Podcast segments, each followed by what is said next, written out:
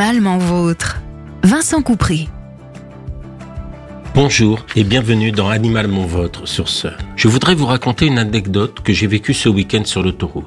Au moment où je quittais une aire d'autoroute, j'ai aperçu un petit groupe de personnes autour d'un boxer en souffrance couché sur le trottoir. Le chien faisait un coup de chaleur. À demi comateux, il était en hyperthermie et respirait très difficilement. Même si je n'en suis pas sûr, il y a fort à parier que les propriétaires ont laissé leur animal quelques minutes dans la voiture, le temps d'aller prendre un café ou de passer aux toilettes. Quelques minutes qui auraient pu lui coûter la vie. En effet, un chien peut rapidement mourir d'un coup de chaleur s'il est resté dans une voiture, que celle-ci soit exposée au soleil ou non. Pour bien comprendre cela, il faut savoir que contrairement à l'homme qui sue lorsqu'il a chaud, le chien régule sa température par sa respiration.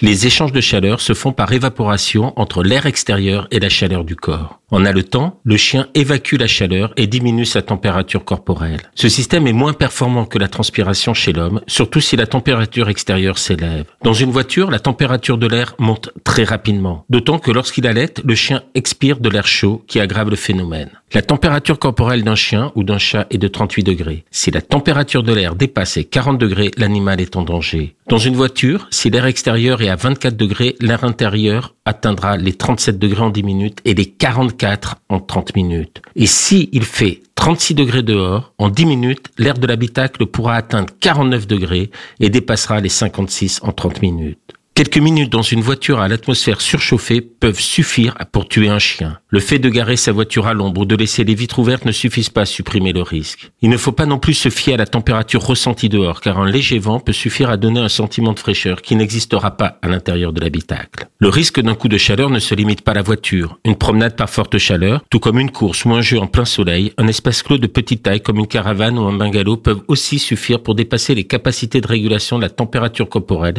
chez un chien et de tuer. Le danger est d'autant plus important que le chien est de grande taille et que l'espace dans lequel il se trouve est petit, avec une température qui montera plus vite. Les chiens brachycéphales, au nez écrasé et donc aux capacités respiratoires limitées, sont fortement prédisposés aux coups de chaleur. Que faut-il faire si un chien fait un coup de chaleur? La première réaction est de le déplacer dans un endroit à l'ombre et de le rafraîchir avec de l'eau sur la tête et les pattes, puis sur l'ensemble du corps. Il ne faut pas chercher à le refroidir trop rapidement, pas d'eau glacée, puis direction le vétérinaire le plus proche. Pour prévenir les coups de chaleur, on va bien évidemment ne jamais laisser un chien ou un chat seul dans une voiture, mais aussi s'arrêter régulièrement pour lui permettre de respirer de l'air frais. On pourra le mouiller pour l'aider à se rafraîchir et lui proposer de l'eau, mais là encore, jamais d'eau glacée et des petites quantités au risque de provoquer des troubles digestifs. Que faire si vous voyez un chien en danger dans une voiture. La situation est tellement fréquente que le ministère de l'Intérieur y a consacré une page entière sur son site internet. La première chose est de tenter de trouver les maîtres du chien en question, sans pour autant perdre trop de temps car le chien ne tiendra pas longtemps. En l'absence des propriétaires du véhicule, vous devez appeler la police ou la gendarmerie qui pourront ouvrir la voiture. Toutefois, si la situation le nécessite, si l'animal est en train de suffoquer et que vous estimez qu'il est réellement en urgence vitale, vous pouvez briser la vitre vous-même. Pour vous protéger de toute plainte, il est vivement recommandé de le faire en présence d'au moins deux témoins. En cas de problème, ils pourront attester de la gravité de la situation. N'hésitez pas à filmer si possible également, car le propriétaire du véhicule pourrait porter plainte contre vous pour dégradation d'un bien appartenant à autrui. C'est là que les témoins seront essentiels, car c'est eux qui pourront attester de l'urgence de la situation.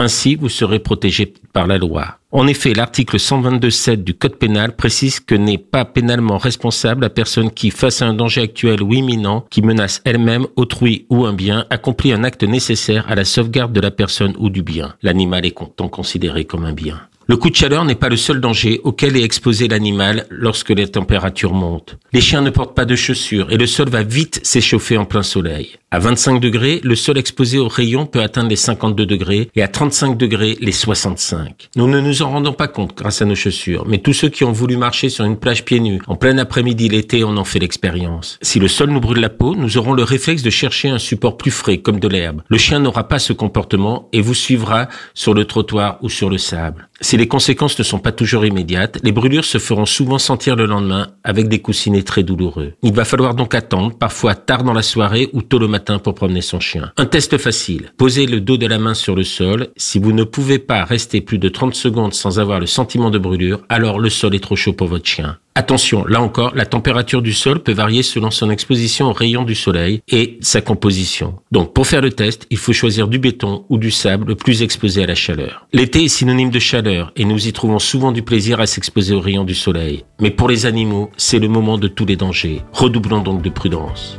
Je vous remercie pour votre fidélité et vous dis à bientôt dans Animalement Votre sur Sun. Réécoutez cette chronique sur le site et l'appli de Sun.